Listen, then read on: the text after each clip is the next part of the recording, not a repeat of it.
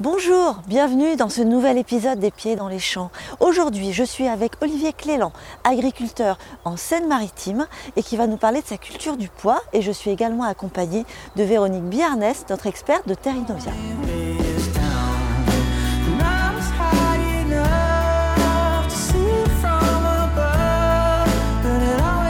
Bonjour Olivier Stéphanie, bonjour.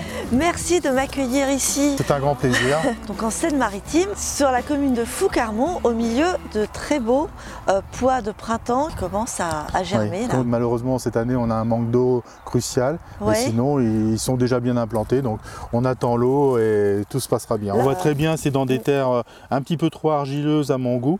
Hein, c'est vrai que d'habitude, on les implante dans une parcelle euh, de calcaire parce que c'est plus drainant. Donc, Oui, pour éviter d'avoir les excès d'eau, c'est une plante qui pas l'eau. Euh, là aussi, on a une terre euh, sans trop peu de cailloux aussi, donc ça c'est bien. Mm. Il faut toujours penser à la moisson parce que sinon on ramasse autant de pierres que de, de pois. Et donc là, on n'est pas sur ma parcelle. hein. Alors parce que cette année, moi je suis en rotation de 6 ans Mm. et c'est vrai que ça tombe mal, bah, c'est la seule année où je fais pas du pois concrètement. Et comme je dis toujours, c'est l'agronomie qui règle les cycles Ouais. de culture, les, les années. hein. Tu en pas feras la- l'année prochaine? Je vais en faire l'année prochaine. Des pois de printemps. Il s'avère qu'ici, avec les climats qu'on a, c'est quand même le pois de printemps qui passe le mieux. Donc comme celui-là. Exactement, celui-ci, euh, en semi-direct. Donc euh, Mhm. concrètement, il y a eu un couvert qui a été mis en place euh, dès la récolte du blé ou de l'escourgeon. Euh, il a laissé son couvert travailler à l'automne puis en hiver. Oui.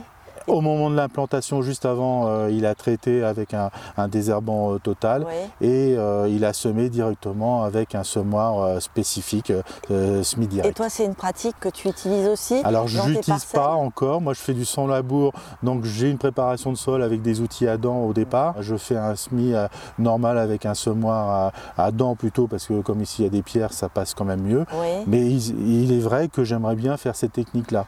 Parce que c'est vraiment la technique de Bah, l'avenir. c'est euh, c'est quel, quel est l'avantage en fait de faire du semi-direct sur cette culture-là? Pas seulement sur ces- cette culture, c'est sur toutes les cultures aujourd'hui.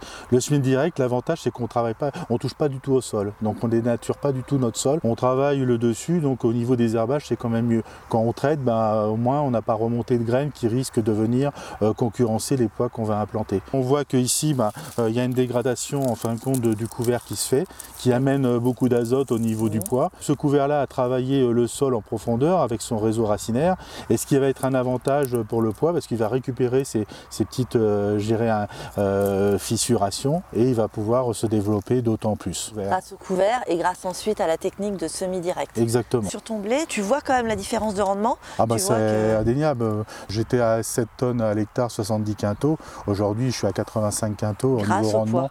Grâce au pois et d'autres cultures un peu similaires comme les févroles et surtout la rotation, le lin, le colza. Avant, les gens faisaient beaucoup de rotation qu'avec le colza et au En final, fait, non, c'était la pas la bonne solution. diversification des cultures. Il faut diversifier Ouais. les cultures et surtout les têtes d'assolement. Ouais. Donc ces pois-là, pour information, euh, on va les récolter euh, un peu euh, pâteux. Et au niveau de la valeur de protéines, on peut s'attendre à, à 18 euh, à 20% de protéines dedans. Donc ce qui est excellent pour, comme alimentation animale. Ici, c'est quand même des régions euh, très pluvieuses. Euh, moi, j'ai la chance d'avoir une station météo qui permet d'anticiper un petit peu les jours de pluie qui viendraient au moment Comment de la... tu fais par exemple? En principe, on doit livrer les pois pour les normes à 15% d'humidité. Oui. Eh ben, si je suis en deçà de 20, j'y vais. Donc, euh, parce que passer ce cap-là, je risque d'avoir beaucoup de pertes au sol et de ce fait-là, ben, la moisson se retrouve euh, énormément pénalisée. Ici en Normandie, on a des climats, euh, des climats très changeants, ben, c'est Mhm. quand même pénalisant pour pouvoir faire la récolte. C'est Et- vraiment le point majeur Ouais. de la problématique du. Ouais.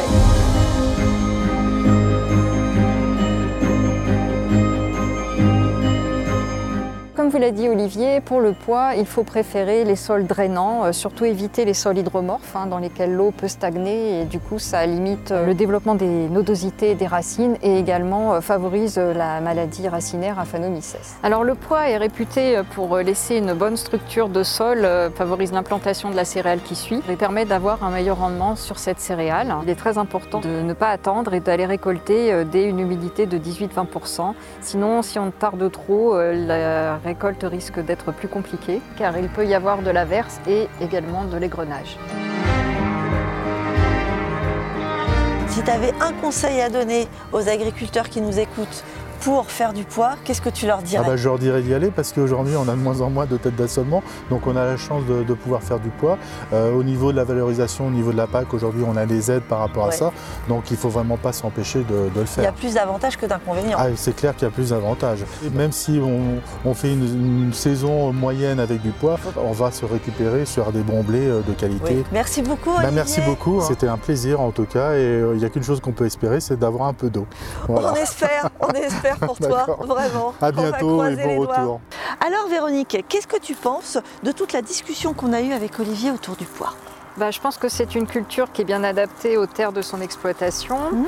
Euh, on a vu que ça lui permettait vraiment d'avoir un gain de rendement significatif euh, sur le blé qui suit euh, le poids. Mhm. Et bah, surtout, il maîtrise bien la récolte. Il n'hésite pas à y aller, même si l'humidité est un peu supérieure à ce qui est demandé, hein, donc 18-20%. mais c'est pas grave, il ne faut pas hésiter à y aller, sinon on risque d'être perdant.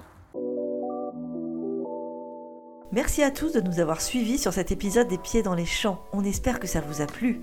Pour retrouver tous les témoignages de nos producteurs sur les cultures oléoprotéagineuses et les conseils des experts de Terrinovia, abonnez-vous à notre podcast présent sur les principales plateformes. À très vite.